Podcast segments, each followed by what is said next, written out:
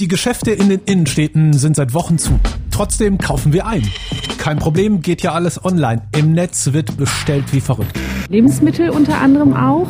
Ich glaube, ich habe mir einen Gymnastikball gekauft. Genau, Sportutensilien habe ich mir gekauft. Für die Geschäfte selber ist das natürlich schlimm. Den Trend zum Internet-Shopping gibt's aber sowieso schon länger. Auch vor Corona hatten es viele Einzelhändler schwer. Experten und Expertinnen sind nicht besonders überrascht. Ich bin mir sehr, sehr sicher, dass das trotz Corona gekommen wäre, dass der stationäre Einzelhandel einfach umdenken muss. Ich bin Raimund und will zusammen mit euch rausfinden. Es geht ja auch ohne. Sollten die Innenstädte für immer zubleiben?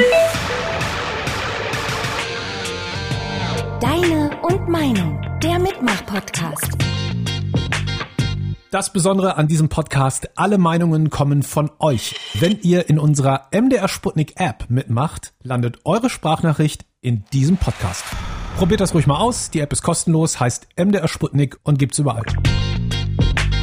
Und wie immer starten wir mit einer Meinung, einer Sprachnachricht zum Thema von euch. Wir brauchen Innenstädte, definitiv. Bei Amazon oder, oder, oder. Wer hilft dir weiter? Hm? Wer berät dich? Wer hört dir zu? Wer gibt dir einen guten Tipp? Die nicht. Dankeschön für deine Meinung. Wir hören gleich noch mehr Nachrichten von euch aus der Sputnik-App. Weil das aber so ein kompliziertes Thema ist, habe ich auch mit einer Expertin darüber gesprochen. Katharina Dienes arbeitet beim Fraunhofer Institut und kümmert sich da um die Räume der Zukunft und sie sieht beim Thema Shopping große Veränderung. Also zum Beispiel bei der Generation Z ist es sehr, sehr eindeutig. Die kaufen schon mehr als 50 Prozent ihrer Produkte online und gehen dafür gar nicht mehr in diese typischen Einkaufsstraßen, die die Innenstadt von heute noch ausmacht. Und man muss sich ganz, ganz neue Konzepte überlegen und schauen, was macht denn eigentlich die Innenstadt besonders und was macht sie zu einem Ort, den ich nach wie vor gerne besuchen möchte. Und ich glaube, um da einen ersten Punkt zu nennen, ist es mir vor allem wichtig zu sagen, dass man die Innenstadt viel mehr wieder als Ort der Begegnung wahrnehmen sollte, als ein Ort, wo Menschen zusammenkommen, als Kommunikationsplattform, äh, wo man sich auch gerne aufhält und wo nicht nur das Produkt im Mittelpunkt und im Vordergrund steht, sondern grundsätzlich auch das Erleben, also die Innenstadt wieder als eine Erlebniswelt wahrnehmen. Ich glaube, das ist ein wichtiger Punkt und einfach auch wieder die Begegnung in den Vordergrund stellen. Also wenn man heute irgendwie aus einem Bahnhof aussteigt, egal in welcher Großstadt in Deutschland oder auch europaweit und diese typischen Einkaufsstraßen betritt, da ist es meistens so, man hat so eine monotone Ladenlandschaft vor sich und äh, meistens sieht man Einzelhandelsstrukturen, die man auch überall sonst sonst sieht. Das heißt, überall sind dieselben Geschäfte, es sieht im Grunde gleich aus. Genau, es sieht überall gleich aus. Und wenn man sich überlegt, warum reist man eigentlich, warum sieht man, will man denn andere Städte wahrnehmen, warum möchte man denn an andere Orte reisen, dann steht doch eigentlich dieses, dieses Abenteuergefühl im Vordergrund, dass man was erleben will, dass man neugierig ist auf andere Strukturen, auf einen anderen Ort, auf einen anderen Raum. Da sehen die Gebäude vielleicht ganz anders aus, da ist die Atmosphäre, die Stimmung eine ganz andere. Und ich finde, das ist manchmal so ein bisschen platt gemacht worden von diesen ganzen Einzelhandelsstrukturen, die man einfach überall sieht. Und ich glaube, das Geheimnis der Innenstadt von morgen ist so ein bisschen herauszuarbeiten, was ist denn unsere eigene Stärke? Was ist denn das, was unseren Ort einzigartig macht, was unsere Innenstadt einzigartig macht, was uns hervorhebt und was man nur hier findet. Und ich mhm. glaube, das ist das Wichtige, dass man sich darauf wieder besinnt und ähm, einen Ort schafft, der authentisch ist, der irgendwas vermittelt. Äh, weil egal in welche Innenstadt man kommt, da ist immer eine Historie im Hintergrund und eine geschichtliche mhm. Struktur. Und ich glaube, die muss man wieder mehr hervorholen. Wenn man das hört, ist das erstmal irgendwie shocking, denn übersetzt heißt das ja in etwa, so wie sie im Moment aussehen, haben viele Geschäfte auch ohne Corona keine Chance mehr. Das wäre natürlich für ganz viele eine echt krasse Situation, denn daran hängen Existenzen, Jobs.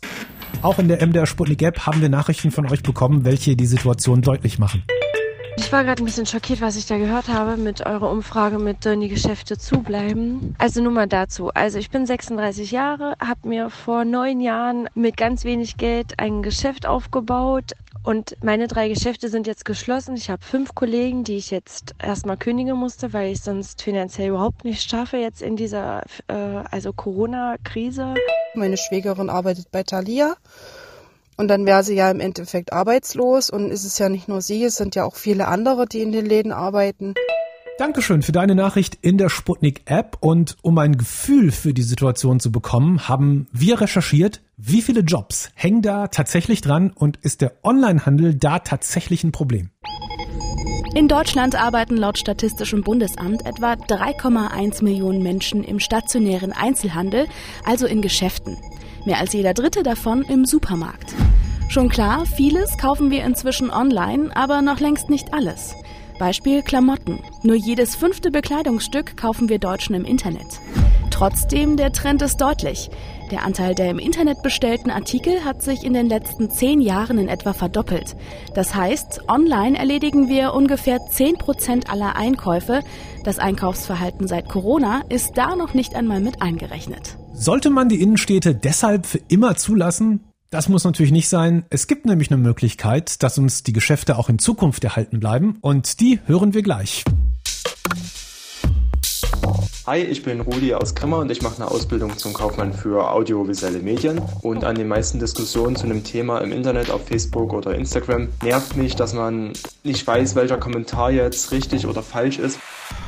Und das ist bei Deine Meinung in der neuen Sputnik-App ganz anders, weil dort sind wirklich nur die Leute zu hören, die auch wirklich was zu sagen haben. Ich würde jedem die Sputnik-App empfehlen, weil dort hat man die Möglichkeit, seine eigene Meinung als Sprachnachricht zu hinterlassen und mit anderen Leuten ins Gespräch zu kommen, die sich auch mit dem Thema befasst haben und eine Meinung zu dem Thema haben. Und deswegen habe ich da mitgemacht. Wir haben gerade gehört, die Geschäfte in den Innenstädten haben es schwer. Und das liegt nicht nur an Corona, sondern an uns. Wir kaufen da einfach weniger, weil zum Beispiel Online-Shopping bequemer, attraktiver und manchmal eben auch billiger ist. Und damit zurück zu unserer Expertin Katharina Dines.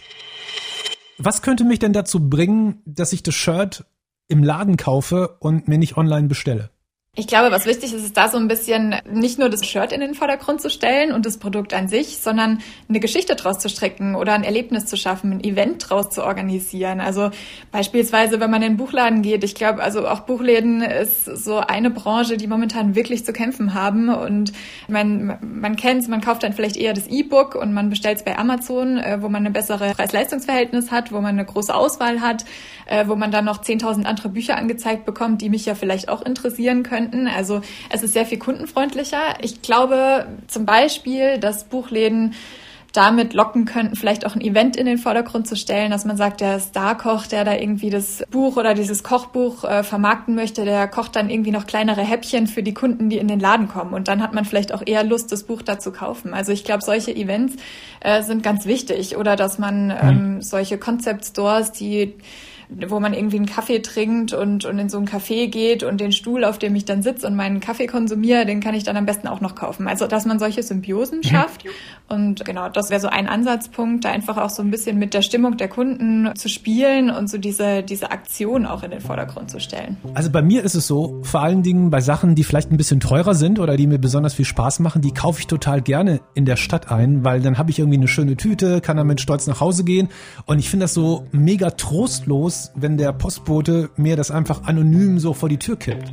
Mhm. Meinst du sowas? Genau, genau sowas. Also, dass man wirklich irgendwie die Kunden auch emotional ähm, bindet an den Laden. Ich glaube, das ist ganz wichtig. Ich glaube, äh, was auch so ein Punkt ist, ist, ich gehe auch super, super gerne in kleine Läden und kaufe da meine Klamotten oder weil ich auch den Besitzer dann kenne, weil ich da eine emotionale Beziehung zu dem Geschäft habe, weil ich auch die, die Geschichte dahinter kenne, wie der Laden entstanden ist, wo die Produkte auch herkommen. Also, dass man vielleicht auch immer so ein bisschen erfährt, was steckt denn hinter dem Produkt, das ich gerade konsumiere. Mhm. Also, ich glaube, sowas ist ganz wichtig und da kann der Einzelhandel schon auch punkten in den Innenstädten, weil die auch teilweise transparenter sein können oder auch müssen. Jetzt ging es bisher nur ums Kaufen oder zumindest die Frage, welche Produkte kriege ich wo besonders günstig. Für mich persönlich ist aber noch ein ganz anderer Punkt wichtig. Ich mag das, mir Dinge in echt anzugucken, in die Hand zu nehmen und vielleicht auch wieder wegzulegen und mir was anderes anzugucken. Und lange Zeit dachte ich, ich bin damit alleine. Aber ganz viele haben in der Sputnik-App was ähnliches gesagt. Huhu, ihr Lieben, also ich nehme die Produkte schon gerne in die Hand, gucke sie mir an oder Schuhe anprobieren, Hosen anprobieren. Deswegen gehe ich doch schon gerne lieber in die Läden. Also meine Meinung ist, Läden sollen wieder aufmachen. Gerade die Kleingeschäfte in den Innenstädten bedeuten Vielfalt. Ähm, es ist ein gesellschaftliches und soziales äh, Erlebnis auch irgendwo, äh, einfach äh, normal einkaufen gehen zu können, äh, mit anderen Leuten ins Gespräch zu kommen. Es geht ja nicht nur darum, einfach äh, eine Ware zu erwerben, sondern eben wirklich auch äh, gesellschaftliches Leben wieder aufblühen zu lassen.